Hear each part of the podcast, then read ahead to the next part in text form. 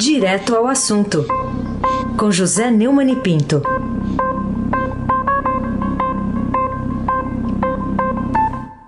E daí, Neumani, tudo bem? Bom dia. E daí, e daí? Proibiram que eu te amasse. Bom dia. Raíssa Abac, Carolina Ercolim. Oi, bom dia. Clã Bonfim, Emanuel, Alice, Isadora, Afrânio Vanderlei, Almirante Nelson e o seu pedalinho.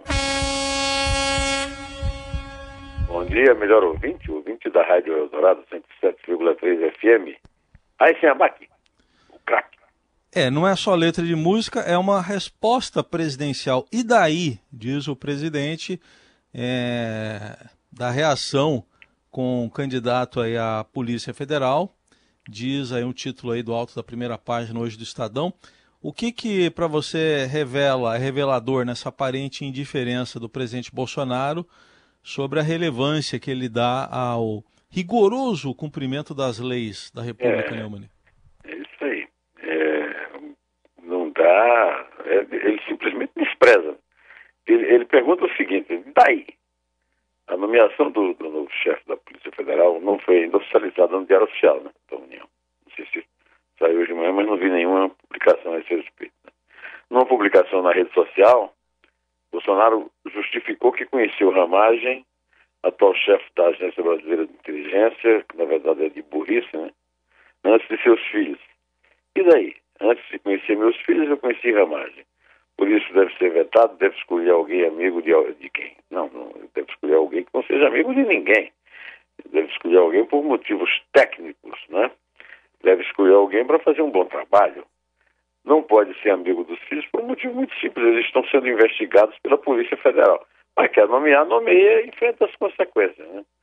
O meu ídolo, Zé Murilo de Carvalho, está dizendo isso aí na entrevista que ele está achando que esse reinado aí do Idaí, né? Presidente Idaí vai durar pouco, eu não sei. O ramagem lá na Polícia Federal vai depender muito da habilidade com que ele conduzir as coisas, né? Eh, Basta ele não, não bancar o, o Segovia, não é o Segovia violonista, não, viu, Carolina? É o Segovia que foi diretor da Polícia Federal mais breve da história. Carolina Herculin, tintim por tintim. E o que você tem a dizer a respeito dessa súbita mudança né, de herói popular do combate à corrupção a bandido na forma como a tropa de elite bolsonarista nas redes sociais passou a tratar o ex-juiz da Lava Jato, Sérgio Moro? Teve manifestação, inclusive, no domingo, gente queimando camiseta com a foto do Moro, enfim, tudo isso depois do pedido de demissão do ministro, agora ex-ministro da Justiça, na sexta passada. Não se pode elogiar, viu?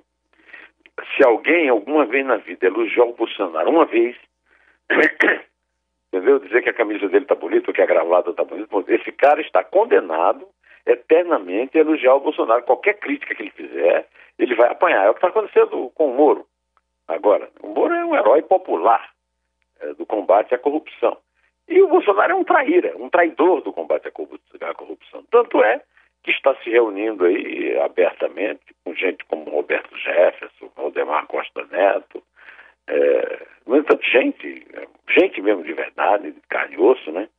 É, tem, e gente boa, né? Gente, inclusive com respeito, tem partido para esse tipo de, de entreveiro absurdo, né? No meio de uma pandemia dessa, que aliás não tem sido citada em, em nenhuma fala, em nenhuma entrevista, a não ser o Moro que abriu, falou um pouquinho nela.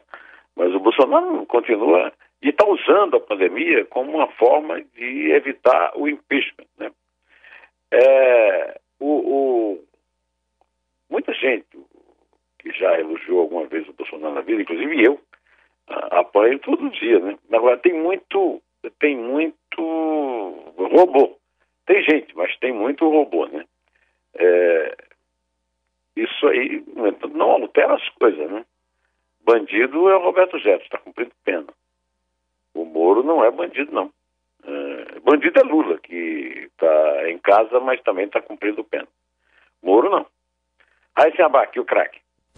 O Neumann, e outra reportagem que chama atenção hoje, a manchete do Estadão, o MPF aponta, o Ministério Público Federal, aponta interferência de Bolsonaro no Exército. Qual a importância dessa revelação e no que, que ela pode mudar alguma coisa no debate que está aberto aí em torno da, do impeachment do presidente Bolsonaro, essa altura da crise que é, tem a Covid-19 ainda. Estou dizendo da crise do, da Covid-19, esse pessoal que está xingando o Moro, é, os bandidos né, que estão negociando lá no balcão que o Bolsonaro abriu lá no, no, no Planalto, estão usando a crise é, para. Olha, não pode, no meio de uma crise dessa, fazer impeachment. Não, é no meio da crise. E, e com a, a depressão econômica que vem aí, é bom é, discutir realmente se ele violou a lei e, e no caso de, impeachment, paciência. O que é que ele tem que o Dilma e o Collor não tinham, foram... É, o Collor renunciou, mas ele renunciou quando não tinha mais jeito. Né?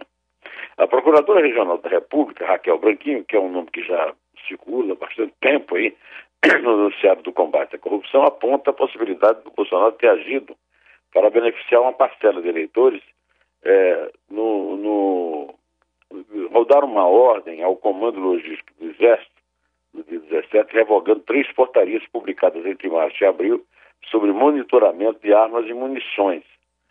Segundo ela, é, não há espaço na Constituição para ideias e atitudes voluntaristas do presidente, ainda que pautadas por bons propósitos.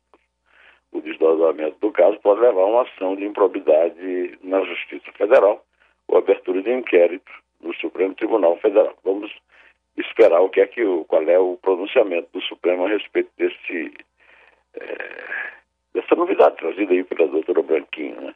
Carolina Ercolim, tintim por tintim. E a que novidades você chama a atenção para esse debate em torno das tentativas de interferência do presidente Bolsonaro na troca do diretor-geral da Polícia Federal em pleno combate a uma pandemia? É, o Estadão está publicando uma carta aberta que foi divulgada domingo pela Associação dos Delegados da Polícia Federal, pedindo que o presidente mantenha um distanciamento republicano da instituição para evitar que seus atos sejam vistos como uma intervenção política. No documento, a entidade diz que existe uma crise de confiança com o governo federal e que ela, andamento de antigas pautas, é, como a autonomia financeira e o mandato para diretor-geral. Eu, eu, quero esclarecer uma coisa importante: o Bolsonaro e o Moro parece que não tem muita noção disso, porque tratam a Polícia Federal como uma coisa. A Polícia Federal é, foi chamada de republicana pelo Márcio Tomás Bastos, mas na verdade ela, ela, ela é indisciplinada. É, quando eu escrevi meu livro, que sei de Lula, eu falei em três facções. Né? Uma facção é, de petistas raiz, uma facção de tucanos e as viúvas de Tuma.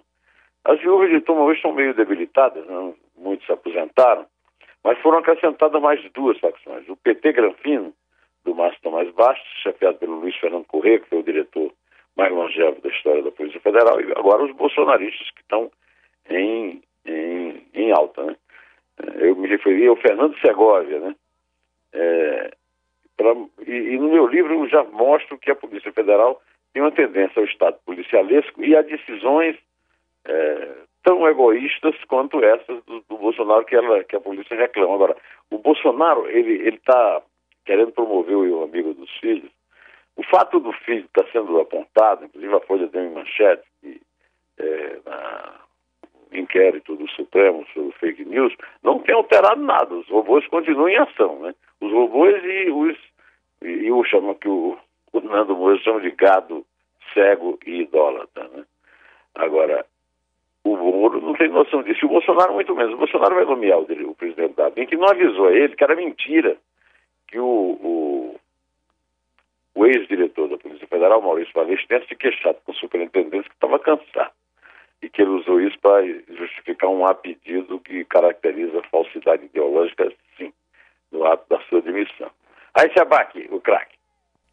O Neumann, é outro assunto para você que consequências práticas podem ocorrer ah, para devassa no escritório de advocacia criminal do ex-ministro da Justiça lá no primeiro governo Lula, no eventual ressurgimento daquela chamada lava-toga a essa altura dos acontecimentos.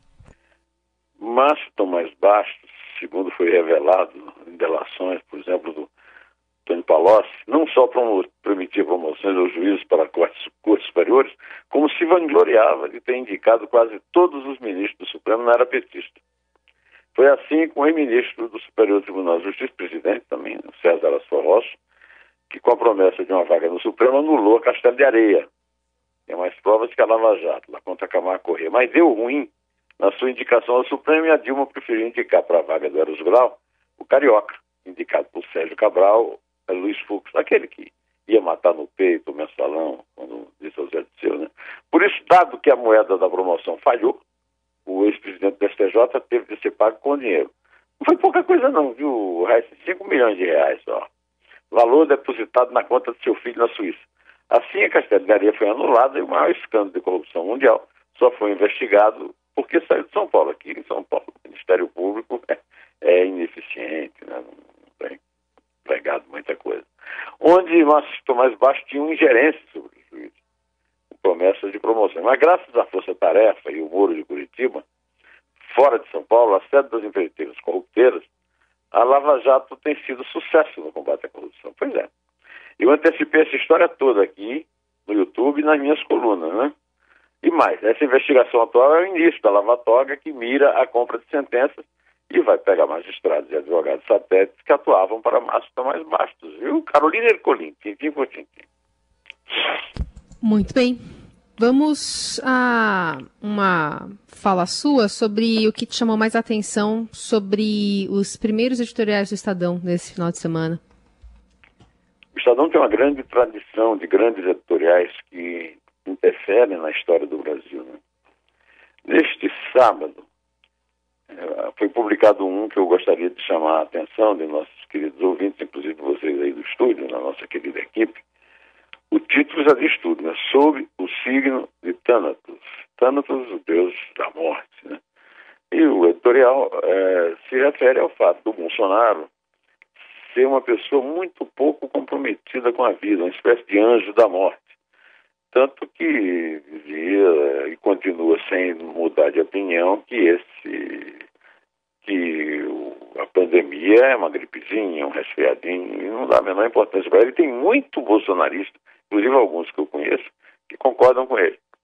O, no parágrafo final desse editorial foi publicado sábado, na página 3 do Estadão, é, é dito o seguinte: não se pode aceitar como natural que o presidente queira manipular a Polícia Federal especialmente considerando que há investigações em andamento que interessam ao clã Bolsonaro. Se comprovadas as denúncias, o presidente pode ser acusado de crime de responsabilidade, prevaricação e advocacia administrativa, entre outros. O primeiro editorial do domingo, 26, A Necessidade da Utopia, é, cita um editorial do Estadão de 1919 apoiando a anticandidatura de Rui Barbosa contra a Pessoa, mostrando que Rui Barbosa, numa atitude inédita na Velha República, dirigiu-se ao eleitor, ao cidadão, enquanto que o Epitácio ficou em Paris e foi eleito na base ali daquelas coisas de corrupção, de, de é, pico de pena, se diz, se diz aí na, na historiografia e, nos, e, e, na, e dizem os cientistas políticos. Né? E a respeito da comparação de 1919 com 2020, o, o editorial do Estadão registra a democracia é um regime exigente porque demanda que cada um dos cidadãos assuma sua responsabilidade na construção da nação. É o que pregava Rui Barbosa, que mesmo derrotado, jamais deixou de acreditar em sua utopia. Sob o signo de Rui Barbosa, e na ausência de queridos, é, de um querido amigo, meu amigo João Claudino Fernandes, amigo do meu pai, morreu aos 90 anos no fim de semana, e também do Ricardo Brenan, que morreu de Covid-19, o resfriadinho de Bolsonaro, que é o criador do museu, é, uma das maiores coleções de armas do mundo, e um, e um museu magnífico em Recife, que tem uma sala com 20 transpostos sobre canaviais pernambucanos. Agora eu não preciso mais ir a Paris para ver os transpostos, com três ou quatro lá do, do Louvre. Né? Bom, Carolina, vamos contar. Feliz semana. É três. É, é dois.